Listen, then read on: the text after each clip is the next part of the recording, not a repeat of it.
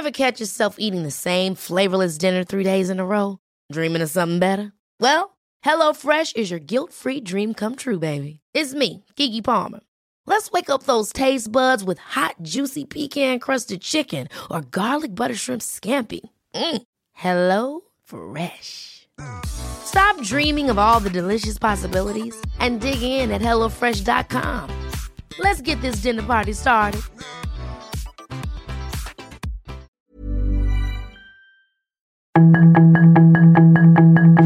Tarde a tarde, lo que necesitas saber de forma ligera con un tono accesible. Solórzano, el referente informativo.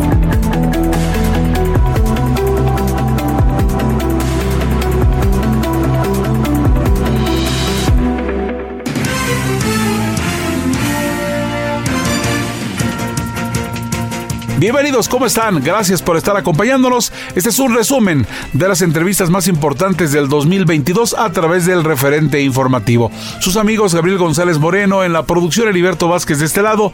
Deseamos una excelente tarde y vamos a arrancar con lo mejor de las entrevistas de Javier Solórzano. Juan Velázquez, abogado penalista, platicaba con Javier Solórzano acerca de la detención de Jesús Murillo Caram por la investigación de Ayotzinapa. Y es que se anunciaba en ese momento que iban incluso por mandos militares y policías. Déjame plantearte, eh, todo este proceso de Jesús Murillo Caram, eh, ¿cómo, lo tendría que encarar la sociedad mexicana? Estamos ante una detención que tiene un sentido, ante una detención que es importante, ante una detención justificada. ¿Ante qué estamos? ¿Qué alcanzas a apreciar, Juan Velázquez? Mira, Javier, déjame decirte que respecto del asunto del señor Murillo Karam, eh, hay un gran desentendimiento de mi parte. No, no entiendo por qué a este señor, al que no conozco, lo acusan de desaparición forzada, si al final de cuentas los hechos de la desaparición hubiesen sido absolutamente anteriores a la intervención de él. Se dice que él después, con muchos, conspiró para ocultar esa desaparición. Bueno, una cosa es una cosa es ejecutarla y otra cosa es encubrirla. No no entiendo bien la acusación, pero déjame decir, porque no la conozco, la conozco por lo por los medios. Sí, sí. Pero déjame decirte que sí que la que sí conozco es la que se hace en contra de militares, tanto de la Sedena como de la Marina. Porque yo tuve la ocasión de presentar a declarar algunos de los altos mandos en esa carpeta de investigación y te puedo afirmar, afirmar que respecto de los militares no hubo una sola, una sola intervención en esa desaparición de los estudiantes, ni una, absolutamente ni una. Eh, entonces, ¿qué fundamenta este gobierno? Eh, este fiscal que ya se vio que, híjole, perdón, te lo, déjame decirlo a mí, no se ve tan autónomo, Juan. ¿Qué necesidad había? Como si no pudiera hacer una conferencia de prensa él solo para informar de todo esto.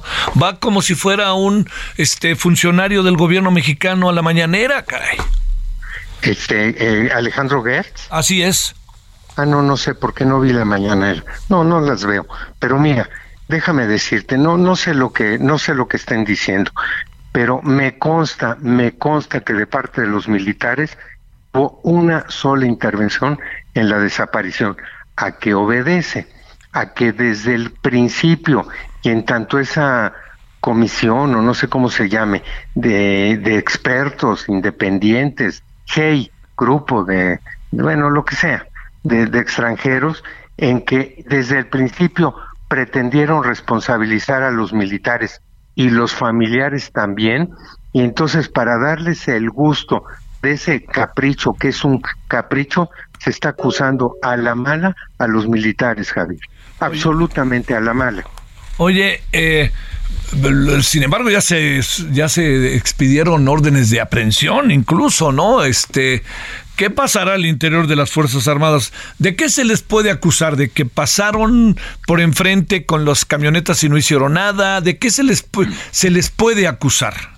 Mira, ese día y en ese cuartel había apenas unos cuantos militares y para que cuando sucedió el hecho de los estudiantes fuese en ese momento para los militares un hecho más, después de más de 100 hechos que se habían llevado a cabo de tomas de camiones, de enfrentamientos con las fuerzas policíacas, etcétera.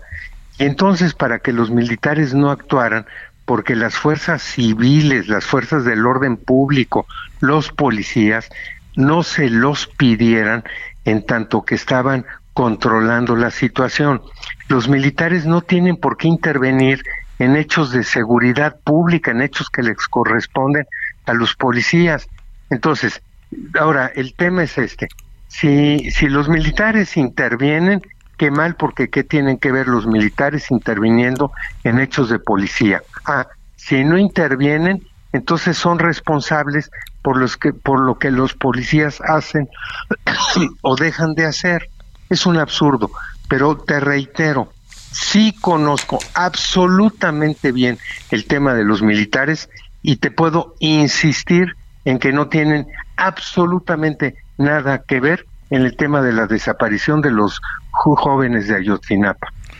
Híjole, oye, este, ¿Hay manera, por ejemplo, en términos legales, entendiendo muy bien, Juan, que no conoces a detalle el caso particularmente del ex procurador, que me parece que empieza a tener un poco como cierta similitud con la expedición de las órdenes de aprehensión en contra de los militares? ¿Hay manera de acusar de desaparición forzada al eh, ex procurador? ¿Hay manera de comprobarlo? Mira, ya lo están acusando. Sí.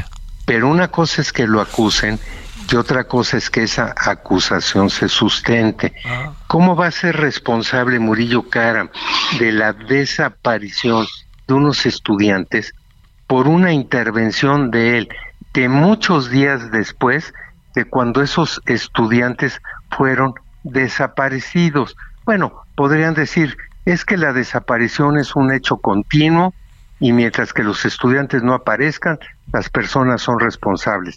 Sí, serán responsables de una desaparición, pero de una desaparición en la que una persona no hubiese directamente o intelectualmente intervenido, me parece muy endeble, Javier. Sí. Eh, el miércoles se decide su, su futuro. Ah, que va a ser una vinculación a proceso sin duda.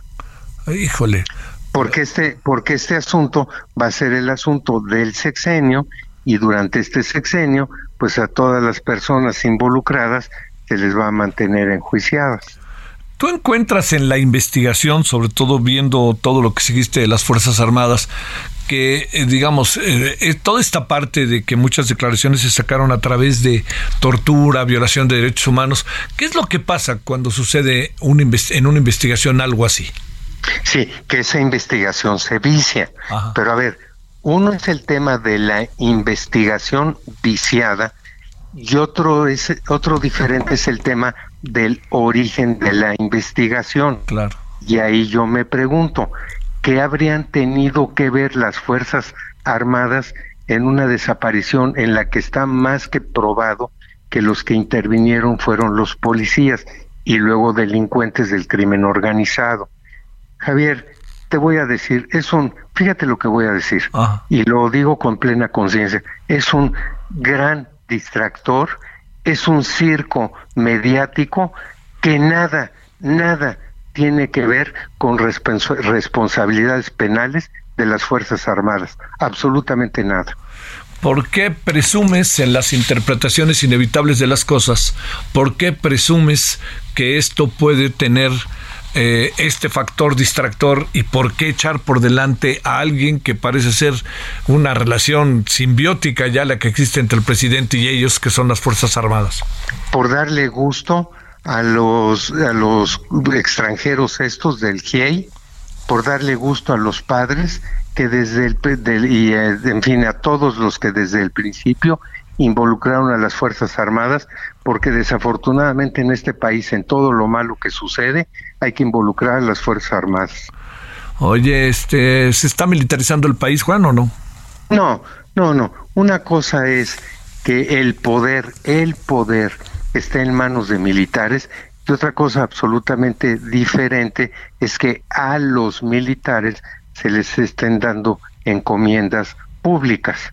No, no, no, a mi juicio no, Javier. ¿Estás de acuerdo con esta que le den a los militares este tipo de responsabilidades y que sea la Guardia Civil pase a la Secretaría de la Defensa Nacional?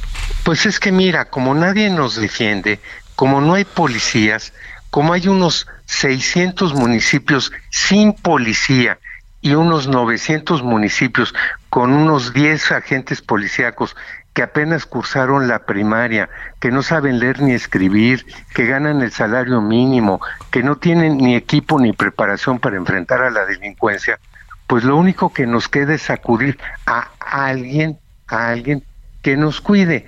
Y ese alguien que nos cuide ahorita sería la Guardia Nacional. Una Guardia Nacional que si se pasara a la Sedena se profesionalizaría y se le impondría la disciplina y el fuero militar. Se le involucra, se le inculcarían valores, etcétera. Yo sí estoy de acuerdo en que la Guardia Nacional pase a la Sedena, pero en lo que no estoy de acuerdo es en que en este momento a las Fuerzas Armadas se les responsabilice de todo, Javier. Es una porque las Fuerzas Armadas son el último recurso que tiene un país, ¿sí me explico? Y si a las Fuerzas Armadas se les degrada y ahora hasta se les involucra en delincuencia organizada y en desaparición de estudiantes, pues ¿qué nos queda? ¿Sí? Oye, regresemos para concluir la aquella noche llamada más triste. Las Fuerzas Armadas esa noche no podían participar si no recibían una orden de participar. ¿Qué te quiero decir? Tú imagínate que están los soldados ahí en el cuartel viendo pasar las camionetas en donde llevaban a los estudiantes. ¿Ahí pueden hacer algo las Fuerzas Armadas por decisión propia o tienen que esperar que se decida? Tienen que esperar que se decida porque las Fuerzas Armadas tienen que actuar en tanto que la autoridad civil les pida que actúen. Y si ese día las Fuerzas Armadas veían que las autoridades públicas, las policías, disque estaban controlando el disturbio de los estudiantes, pues de qué manera podían involucrarse, de ninguna, Javier. Sí, pues sí. No, no, hubiera sido, pues no sé si la palabra sea un desacato o algo parecido, ¿no? Exactamente, como tú lo dijiste. Sí. Juan, te mando un gran saludo como siempre. Espero Javier, que, estés saludarte. bien. Hasta luego. Cuídate. Solórzano el referente informativo. El periodista argentino Alan Arias platicó con Javier Solórzano el 12 de septiembre en torno a que atacaban con arma de fuego a Cristina Kirchner, vicepresidenta de Argentina. Ella sale ilesa, pero el daño en torno a las instituciones quedaba allí. Aquí la charla. Ya sabe usted lo que sucedió ayer hacia, hacia la noche en Buenos Aires y pues bueno, uno trata de entender qué pasó, qué explicación hay, etcétera. Alan, muchas gracias que estás con nosotros. Buenas noches para ti. Hola, ¿cómo estás compañeros eh, y a, toda la audiencia de México? ¿Cómo le va a la mesa? Bueno, realmente son horas eh, trascendentales en la República Argentina. Se ha vivido una situación sin precedentes, nada más ni nada menos que el intento de asesinato a la actual vicepresidenta de la República de la Nación, la señora abogada Cristina Fernández de Kirchner, en manos de un ciudadano de nacionalidad brasileña residente en la Argentina de 35 años que se acercó a las inmediaciones, ahora desarrollaremos un poco más, de su vivienda y con una pistola eh, gatilló frente a ella. Esa pistola tenía cinco municiones, pero no ha salido las balas y luego fue detenido por la policía. A ver, este Alan, exactamente qué, qué, qué, decir, qué, qué, móvil puede haber detrás de esto. ¿Algo ya empezamos a saber, Alan? Sí, por supuesto. Eh, ahora justamente me encuentro en el regreso de la movilización eh, masiva que se ha realizado aquí en la Plaza de Mayo, en el centro de la ciudad de Buenos Aires, eh, en repudio y en acompañamiento a la actual vicepresidenta de la Nación. Pero para comenzar a desmenuzar esto, tenemos que entender de que este accionar tiene dos posibilidades: o alguien que haya premeditado esta cuestión, o que sea parte también del marco del discurso del odio, lo que se está trabajando aquí aquí en Argentina con eh, la oposición que viene trabajando hace mucho tiempo con los medios de comunicación, bajando una línea de odio y de racismo eh, en contra de los dirigentes oficialistas, a tal punto de que eh, en varias oportunidades han echado en vivo a dirigentes oficialistas de canales de televisión, han hecho columnas de opinión, periodistas alineados o con líneas editoriales cercanas a la oposición en Argentina, tratando de discapacitar capacitados, entre otras cosas, eh, a quienes gobiernan hoy como oficialista, que el gobierno encabezado es de Alberto Fernández y de Cristina Kirchner, entre otras cosas, ustedes se pueden imaginar cualquier tipo de barbaridad durante todos los días. Eh, así que esta persona que estaba en las inmediaciones de la casa de la vicepresidenta de la Nación, ha sucedido de que cuando Cristina Fernández saludaba eh, a los militantes, a los ciudadanos que estaban apoyándoles a ella y brindándoles su amor, se acercó de esa manera con el arma y gatilló. Eh, ¿Qué sucedió que no salió la bala? Las pericias indicaron de que no había una en recámara, es decir, el arma tenía efectivamente las cinco balas, pero no se hizo un paso más para que salga esa bala. Oye, y además no hubo posibilidad, Alan, de que inmediatamente pudiera de nuevo disparar. O sea, si no salió a la primera, que saliera a la segunda, que eso fue pues una reacción como colectiva, es la impresión que uno ve en función de, de lo que son los videos, ¿no?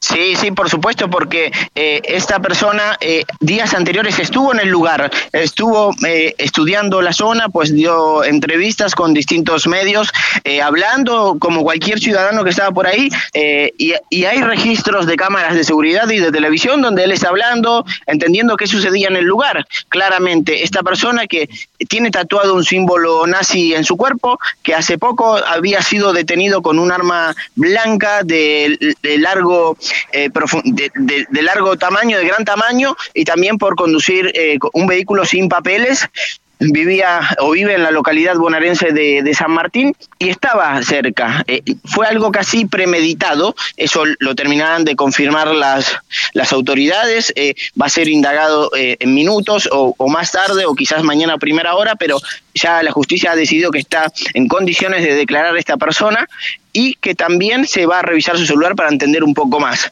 Pero para que entiendan del otro lado los amigos mexicanos, eh, hay un fuerte discurso del odio. Eh, de parte del, eh, de la oposición hacia el oficialismo y esto de, durante mucho tiempo hace que se generen estas cosas. Sin ir más lejos, se han hecho movilizaciones donde mostraban a la vicepresidenta ahorcada en eh, en una guillotina, en bolsas eh, negras eh, típicas de, un cortejo fúnebre. Bueno, todas esas cosas que se han promovido desde los medios empiezan a materializarse. ¿Por qué? Ustedes se preguntarán en México, o me vas a preguntar por qué había manifestantes o, ciudadanos o militantes de manera diaria en las inmediaciones de Cristina Kirchner, si quieres se lo contesto. Adelante, venga, para cerrar. Bien, para cerrar, eh, Cristina Fernández de Kirchner atraviesa, atraviesa, como ella lo dijo, eh, un periodo eh, de, un juicio de, por causa de vialidad, que ella lo nombró como que está enfrente de un pelotón de fusilamiento mediático judicial. Entonces, ante este atropello que ella siente que tiene entre la justicia y los medios, sus militantes ciudadanos y sus aficionados, por así llamarlo, han manifestado su amor todos los días alrededor de su vivienda, con cánticos, con besos, con fotos, con flores, con, con un montón de, de, cada día que ella salía al Senado de la Nación de la República y volvía de nuevo. Todos los días sus militantes estaban en su hogar. Entonces, en este marco donde la, donde la seguridad y la policía no puede controlarla ni vigilarla, porque ella misma era quien caminaba ese último tramo de la casa besando, sacándose fotos y filmando libros, es que es en ese marco ingresa esta persona con el arma. Es por eso de que ni siquiera la seguridad se da cuenta por qué se acerca tanto, porque Cristina pues se sacaba fotos y, los abrazaba a ellos mismos. Entonces, para muchos pasó desapercibido y los primeros que lo detienen a esta persona son justamente eh, militantes eh, y ciudadanos que estaban ahí. Hace poquito habló el hermano que también fue detenido, eh, el amigo de esta persona, y dijo que lamentaba mucho que no hubo posibilidad de matar a la vicepresidenta y luego las autoridades tomaron la decisión de detenerlo. Sí, lo dijo en uno de los canales principales de la República Argentina, dijo de que lamentaba mucho que él que no se había preparado antes para poder matarla. Solórzano, el referente informativo. Jorge Salas Boyoli, especialista en Derecho Laboral y socio en Littler, había platicado con Javier Solórzano el pasado 2 de diciembre en torno al aumento al 20% al salario mínimo que no generaba inflación ni afectaba al empleo, de acuerdo a lo que había dado a conocer la Secretaría del Trabajo y Previsión Social. Pero vamos a escuchar al experto Jorge Sales Boyoli en esta charla con el referente Javier Solórzano puede hacer este 20% del salario? ¿Es bueno? ¿No es bueno? La Secretaría del Trabajo de Previsión Social lo pondera a diestra y siniestra. No se diga el presidente, tenemos una buena noticia. ¿Lo es? ¿No lo es? ¿O qué es exactamente Jorge Sales Boyolí? Mira, yo, yo te diría que ni, ni el paraíso prometido ni el infierno diagnosticado, Javier. Eh, claro que es bueno porque este incremento de dos dígitos no hace más que digamos, mantener la tendencia de incrementos salariales de dos dígitos que viene desde el año 2016, eh, que fue cuando la administración de Enrique Peña optó por estos incrementos importantes y por desvincular del salario mínimo muchos de los elementos inflacionarios. Desde ese punto de vista no hay que regatear nada, ¿no? Este, creo que un país habla de un trabajo digno en la medida que no exista pobreza laboral y que las personas ganen más dinero. Eh, hay que recordar que el universo de personas que ganan el salario mínimo es el 1% de la población eh, económicamente activa, o más bien ocupada, que son 57 millones, ¿no? Eh, ahora, lo interesante es para qué alcanza. Este salario, Javier, de 207.44, para más o menos dimensionar, tiene el mismo poder adquisitivo del el salario en 1962, en tiempos de López Mateos, hace pues más de 50 años, ¿no? Eh, entonces, bueno, pues eso es lo primero que habría que decir, para qué alcance. Y lo segundo es, este salario mínimo que se traduce en 6.200 pesos mensuales, alcanza para una canasta alimentaria y no alimentaria y un poquito más. La canasta alimentaria y no alimentaria mensual, según datos del Coneval de octubre, está en 4.200 pesos y el salario mínimo está en 6.200 pesos. Es decir, alcanza para una canasta alimentaria y no alimentaria y sobran 2.000 pesos. Pero en donde el asunto ya no es tan atractivo es que es una canasta alimentaria y no alimentaria para una persona y es un salario mínimo para un jefe de familia. Entonces, asumiendo que haya familias monoparentales, ¿no? Sin, sin el papá o sin la mamá y solo un hijo, esos son dos canastas alimentarias y no alimentarias que son ocho mil pesos versus un salario de seis mil doscientos. Quiere decir que el sueldo de un jefe de familia no alcanza todavía para, eh, pues digamos, resolver las necesidades básicas. Yo creo que por eso en la comparación que hicieron en el gobierno federal se habló de kilos de huevo, tortilla y frijoles, ¿no? Y no de canasta alimentaria y no alimentaria. Y luego el otro reto grande que hay es que estos incrementos del salario mínimo, eh, pues que vienen al alza desde el 2016 y que ya son prácticamente del doble, no han incidido en reducir ni la informalidad laboral ni la pobreza laboral que se mantiene estable pues prácticamente a lo largo de todo este siglo en el mercado. Entonces, bien por el incremento, pero pero esto es solo un pequeño avance y una pieza de un rompecabezas mucho más complejo como es el del mercado laboral mexicano. Eh, digamos, este, me parece muy bien, ni tanto que queme al santo, ni tanto que no lo alumbre. La, la, la pregunta, Jorge, es, abogado, eh, ¿sirve en términos, no, en términos de una economía global?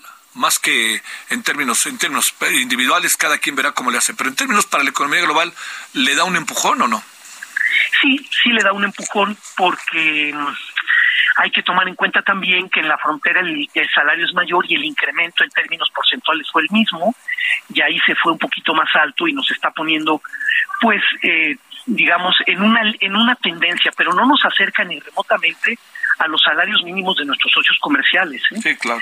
Eh, nuestro, nada más para dimensionar, en Estados Unidos el, el salario mínimo es 800% más alto que, que el de México. Quiere decir que en Estados Unidos un trabajador en una hora gana lo que en México un trabajador gana en un día, comparando salario mínimo contra salario mínimo. Por supuesto que ayuda. Eh, si nos comparamos con otros países y nuestros socios comerciales, ya estamos en la línea de que alcanza para una canasta, para dos canastas alimentarias. Pero como reza el precepto evangélico, este, pues no solo de pan vive el hombre, ¿verdad?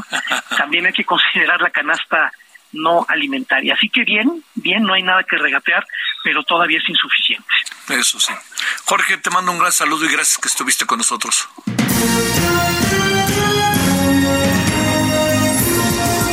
Tenemos una pausa, regresamos. No se nos vaya, tenemos más del referente informativo, lo mejor del año.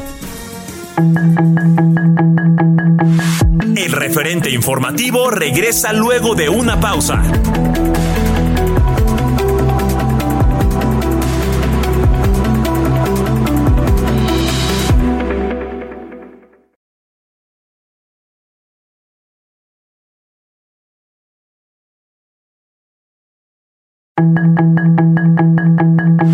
Estamos de regreso con el referente informativo.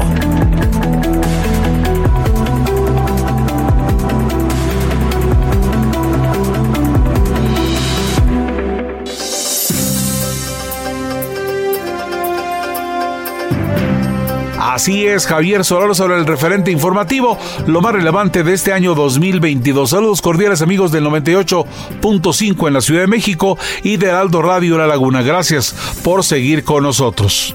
Alma Maldonado, investigadora del Departamento de Investigaciones Educativas del CIBESTAP, platica con Javier Solórzano en torno a que la Secretaría de Educación Pública buscaba impulsar la inclusión educativa con mayor presupuesto en el 2023 y que la jueza ordenaba a la SEP restaurar el programa de escuelas de tiempo completo.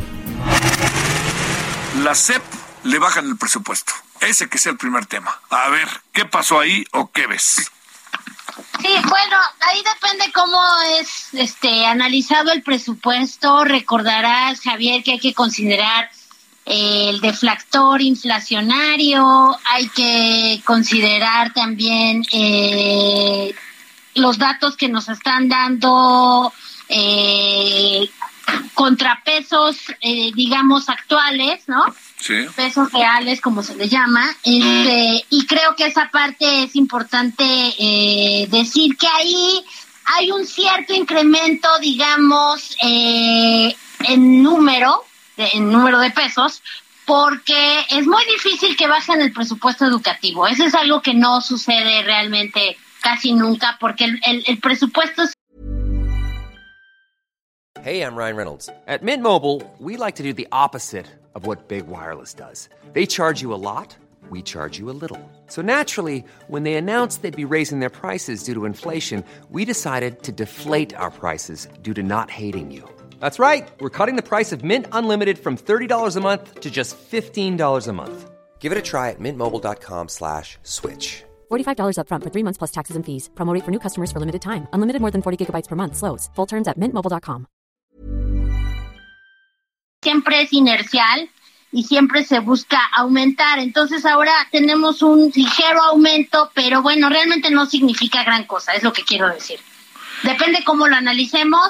Es un ligero aumento en términos de pesos eh, constantes, pero realmente no, no significa ni representa un aumento significativo al presupuesto. Este, entonces queda igual. Casi igual, digamos que es de cerca de un 5.1% el aumento, eh, que es muy ligero y que no sustituye eh, el, el, costo de la inflación y lo que representa la inflación. En realidad quedamos iguales. Esto, esto tiene un lado... Si no, si no es que es menos, ¿no? Sí. Eh, ¿Nos alcanza con ese presupuesto o no? No, bueno, ahí ya es el siguiente tema, ¿no? Este, tenemos muchos problemas. Entonces vamos a, revisar rápidamente en dónde se incrementó y es en dos rubros fundamentalmente. En el programa La Escuela es Nuestra, de lo cual me gustaría hablar un poquito sobre este programa que ha sido muy polémico. Y las becas, aunque no todas las becas se incrementan, se incrementan solamente las becas eh, de las Benito Juárez, incrementan las becas para educación básica para el bienestar y se reduce el programa de becas de Elisa Cuña que va dirigida a universitarios. Eh, esto en un 58%, entonces sí se aumentan las becas, pero no todas y hay aquí una, una diferencia importante, ¿no? Este, en segundo lugar, la escuela es nuestra, pues es el programa ahora consentido de, del presidente. Claramente es un programa que viene a sustituir eh, las escuelas de tiempo completo, ya se ha hablado de esto, y ese programa recibe un 84.5% de aumento. Es muchísimo dinero. El programa, el problema con este programa es lo que está sucediendo respecto a, a la opacidad eh, y a la rendición de cuentas, donde ya tenemos distintos datos. La propia auditoría de la Federación nos dijo que no hay pruebas de que uno de cada dos pesos se haya gastado en la mejora de las escuelas. Eh, hoy Animal Político saca un reportaje muy interesante donde nos dice que solo se han cubierto 36% de los planteles y realmente eh, cuando vemos eh, no ha cubierto las necesidades que, que debería este programa, que tendría que ser eh, bueno, este, dar cobertura a las escuelas de muy alta marginación y alta marginación. Y eso no lo tenemos este, claro. Y, y sin embargo, y, y también nos dicen que en, una, en un cruce de datos que hacen, que cerca de, que no está claro dónde está el destino de 23 mil millones, ¿no? Y ahorita se le están asignando 27 mil millones, o sea, le asignas más dinero a un programa opaco y a un programa que genera demasiadas dudas. Sí, sí, sí, sí. Entonces, eso es un problema importante. Ahora, este, a ver, para cerrar este primer tema, eh, te pregunto, eh, eh, esto debe de contemplar lo que lo que los maestros, los sindicatos, pues también traen como una como una demanda más que justificada, ¿no? Que es el asunto de sus salarios. Ahí cómo cómo vemos las cosas ahí. Sí, el dinero de salarios, normalmente lo que pasa en un presupuesto educativo, para que se dé una idea la, la gente que nos escucha, es que casi la mayoría del dinero se va más del 90% a salarios. Por eso queda tan pocos recursos para infraestructura y para otras necesidades educativas. Y por eso también muchos cuestionamos que, eh, que el resto del dinero se vaya a becas porque cuando tú piensas eh, en todas las necesidades educativas, pues no todo tiene que ver con becas. Y no todo tiene que ver, eh, y sobre todo cuando las becas no van destinadas a quienes más las necesitan. Las necesitan, sí. Entonces, eso es un problema. Eh, el otro problema con la escuela es nuestra, es que, como digo, está sustituyendo a, entre otros, a la al programa de escuelas de tiempo completo y hoy eh, la organización Mexicanos Primero recibió un amparo para que continúen el programa de escuelas de tiempo completo. Claro. Que ahí no sabemos qué va a pasar porque presupuestalmente este pues no están contempladas ya. Entonces uno puede ganar un amparo, pero ahí va a depender de muchas otras cosas. Eh, y, y, en este sentido, pues también recordar al auditorio que el, el problema con este programa de La Escuela es Nuestra es cómo van a poner en esta encrucijada a las comunidades educativas, eh, donde cada comunidad tiene que decidir si prefiere eh, hacer una cuestión de infraestructura en la escuela, digamos, arreglar los baños o cambiar este, los lavabos. Sí, sí, sí, sí. Poner lavade, poner este bebedor, bebederos, sí. etcétera, o eh, dar alimentación a las y los estudiantes, o eh, contratar a maestros para tener más horas eh, de clase y convertirla en horario ampliado. Con lo cual es que dejas desprotegidos de nuevo a los más vulnerables, que necesitan las tres cosas, no una u otra, sino tú necesitas concentrar el apoyo en quienes realmente más lo necesitan. Y creo que ese es este parte del gran problema aquí que tenemos con, con esta, propuesta eh, de presupuesto y cómo ha sido presentada eh, eh, hoy. Oye, Alma, a ver, ese era el segundo tema que ya le entraste y déjame seguir con él, el de restaurar las, eh, las escuelas de tiempo completo.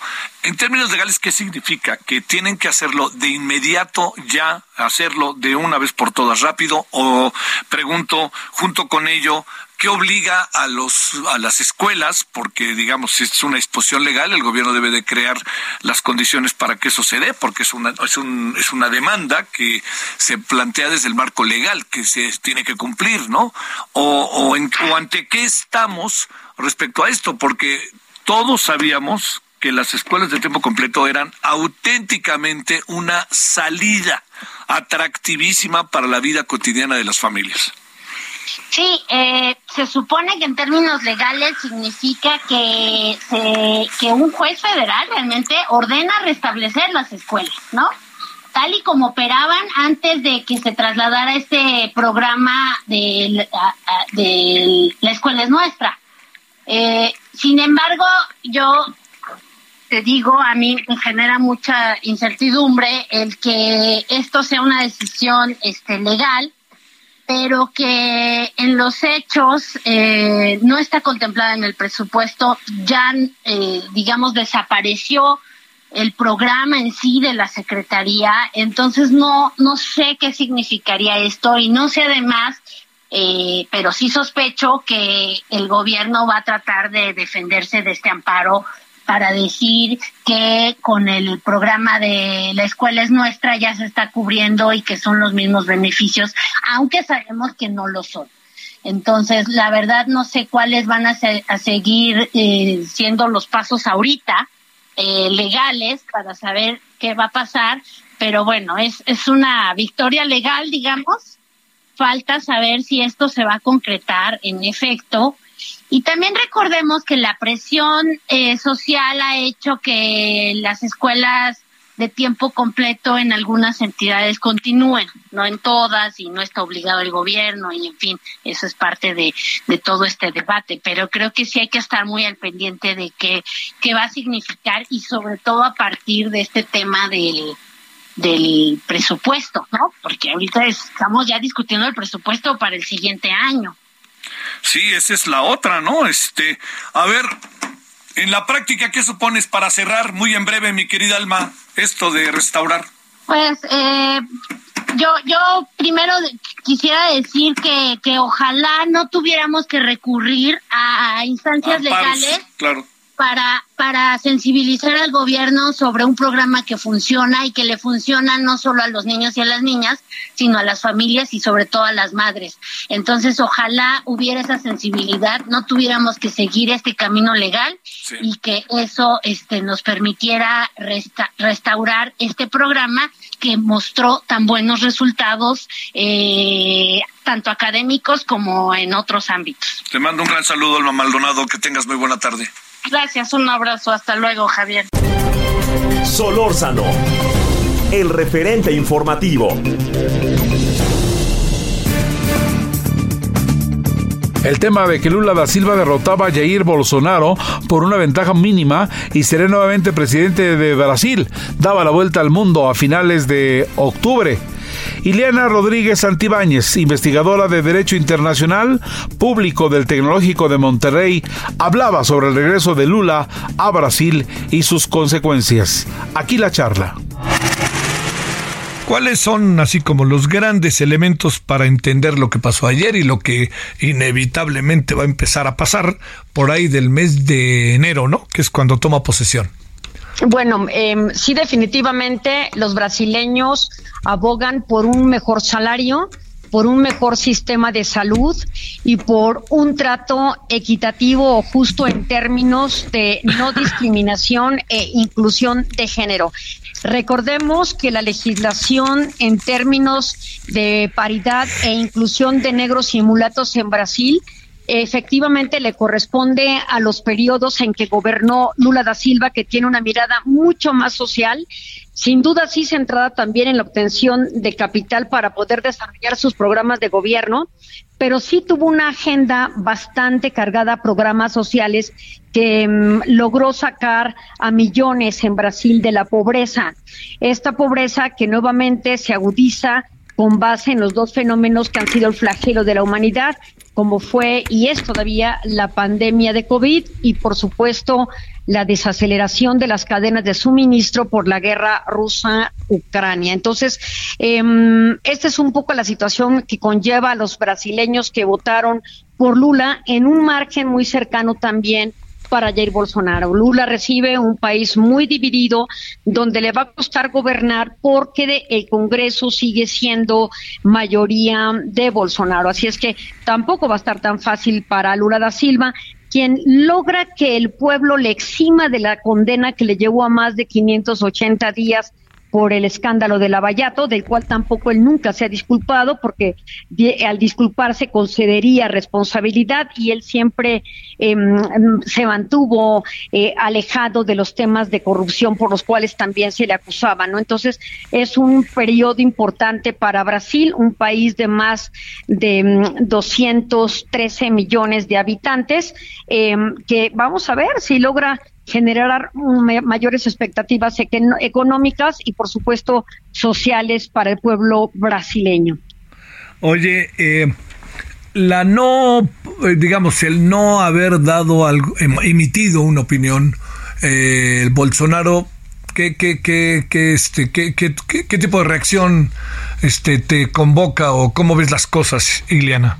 Eh, es muy interesante porque la lectura en derecho que en política es muy diferente. Nosotros, em, los abogados, tenemos generalmente que decir que el que calla otorga, pero en muchos momentos también en derecho el silencio no implica nada, es decir, em, no se puede interpretar. Sin embargo, en el terreno de lo político, eh, a mí me parece que Jair Bolsonaro, que todavía le resta hasta el 31 de diciembre como gobernante de esta gran nación, tiene que ser muy cauto con sus dichos y seguramente que está siendo asesorado para poder ver cómo impugna este resultado que es incuestionable, porque finalmente eh, él sí manejó una campaña muy agresiva desde antes en términos de denunciar la posibilidad de la fragilidad de un sistema electoral que podría ser violentado en sus protocolos electrónicos. Entonces puede ser que esté armando este tipo, este tipo de defensa para desestimar o deslegitimar el triunfo de Lula da Silva. Entonces, em, yo creo que está siendo cauteloso antes de salir a emitir eh, lo que ya todos los mandatarios del mundo, particularmente los líderes de izquierda, hicieron a las primeras horas de que el propio Lula se dio como victorioso después del corte de las 5.30 en que terminó la jornada electoral en Brasil. Así es que mientras otros se precipitaban en felicitarlo, Lula da Silva eh, no emite ninguna opinión, pero ya el, el, el Poder Supremo Electoral ya ha dictaminado el logro electoral de Lula da Silva, concediéndole el triunfo. Así es que entre cada minuto más se tarda el propio Bolsonaro en emitir una opinión, está quedando mal, por supuesto, con su propio país, que esperaría en todo caso el espaldarazo eh, del propio presidente, quien finalmente también eh, meses atrás había anunciado con mucha dignidad, que si perdía se retiraría eh, de la vida política, ¿no? Eh, primero por ser un hombre mayor de edad y por supuesto un, un, adulto mayor y la otra es no tener ya ningún interés. Recordemos que el origen de Lula y el origen de Jair Bolsonaro son completamente distantes y por supuesto Lula en este momento proyecta a la clase trabajadora del cual él mismo es originario, ¿no? Oye, Ileana, este eh, el, otro asunto que, me, que acaba siendo una de las claves. Eh, a ver, ¿cómo le va a hacer para gobernar? Eh? La estructura legal de Brasil es muy robusta y los mecanismos judiciales no son los, los mecanismos tan saturados que tenemos, por ejemplo, en, en nuestro país. Y pese e independientemente al, al andamiaje judicial que se tiene. El léxico que se ha utilizado en el pasado para reivindicar, por ejemplo, los derechos de las entonces llamadas favelas, a las que algunos todavía les denominan como tal en léxico de los de los comentócratas, pero que es un error. Eh, ya las favelas se les ha tratado de dignificar concediéndoles la denominación de comunidades. Y en ese sentido, bueno, pues la expectativa es cómo va Lula da Silva a responder a estas clases eh, que finalmente sí le dieron la preferencia electoral, pero esperando también cosas a cambio, como cuáles la mejora de sus propias condiciones. Así es que esto va a ser importante. El fomento al comercio, donde recordemos que Brasil tiene un sistema económico muy interesante de autoabastecimiento, que responde desde el siglo pasado, particularmente con los periodos de Lula da Silva y de Dilma Rousseff, donde para hacer cualquier trámite es importante tener un registro tributario. Entonces, el tema de mm, captación de recursos existe es de manera es muy importante para Brasil y otro nos lleva a una delantera también muy importante en temas de bancarización. La mayor parte de la población cuenta con tarjetas de, débito o crédito, que finalmente es una forma también de controlar a la población a través del dinero. Entonces las expectativas son importantes. Algo muy importante, Javier, es eh, cómo Lula ha hecho comunicados muy cortos de lo que piensa hacer, pero demasiado em, laxos. No así, no ha entrado a detalle porque Lula sabe y así lo dijo en anteriores entrevistas para diversos medios que él primero consensuaría con las fuerzas de oposición los programas que su gobierno querría alcanzar para efectos de tener una transición lo más tersa posible y conciliando a las diferentes fuerzas políticas del país. Entonces me parece que también él en esa parte ha sido mucho, muy cauteloso. El paraguas que ha estado enarbolando y que es el que los medios internacionales han destacado es la protección al Amazonas y particularmente la no deforestación, que sabemos que ha sido un tema de corrupción bastante importante en los últimos gobiernos.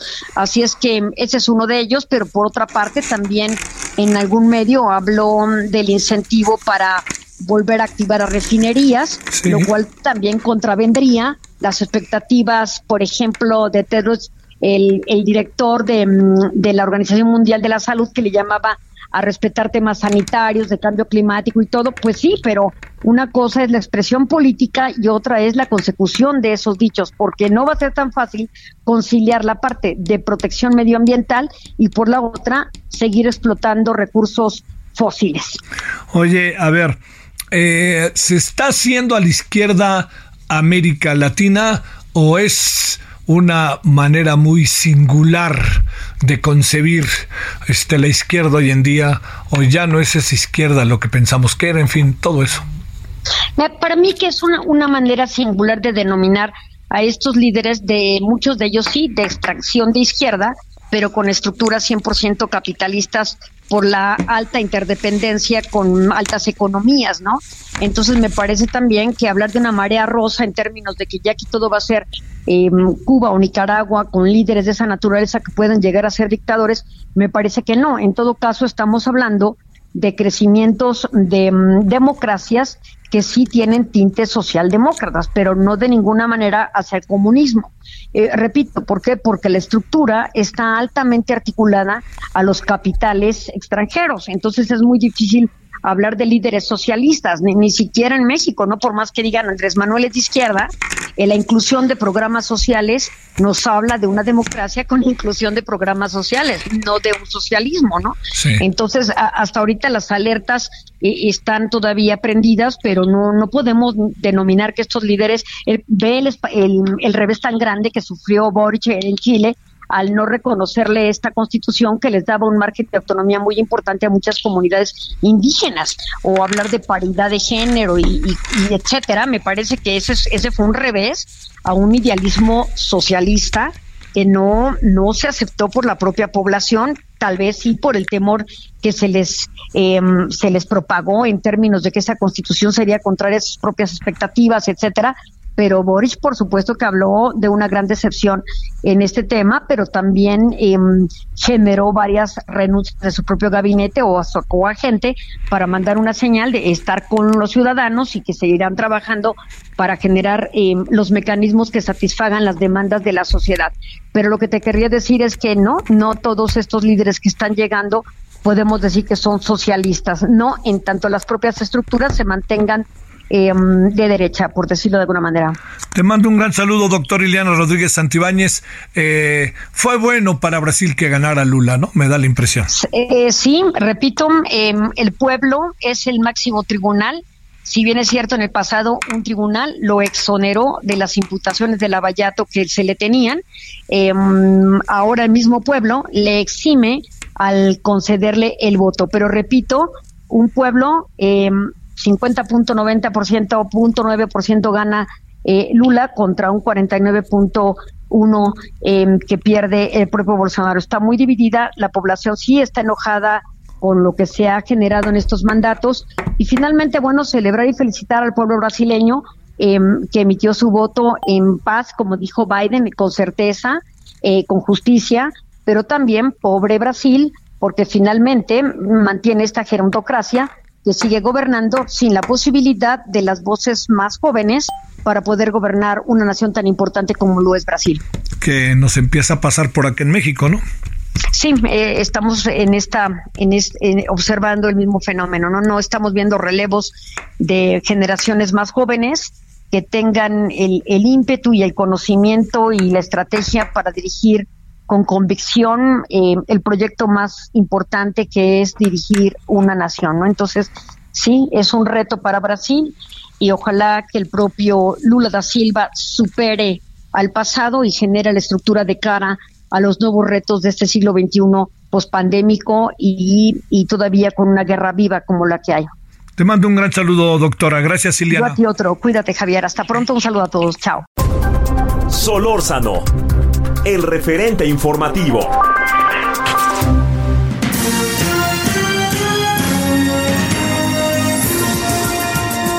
Hasta aquí el referente informativo con lo más sobresaliente de las entrevistas del 2022. Gabriel González Moreno en la producción con Daniel Padilla, Heriberto Vázquez de este lado. Deseamos la mejor de las tardes. No se vaya, súbale al volumen, viene Jesús Martín Mendoza.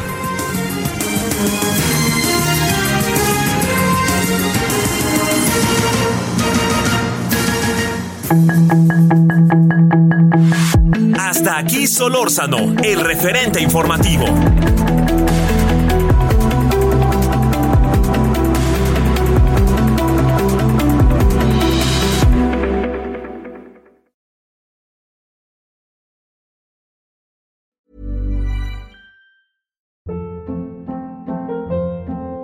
Hold up. What was that? Boring. No flavor. That was as bad as those leftovers you ate all week. Kiki Palmer here, and it's time to say hello to something fresh and guilt-free. Hello Fresh. Jazz up dinner with pecan-crusted chicken or garlic butter shrimp scampi. Now that's music to my mouth. Hello Fresh. Let's get this dinner party started. Discover all the delicious possibilities at hellofresh.com.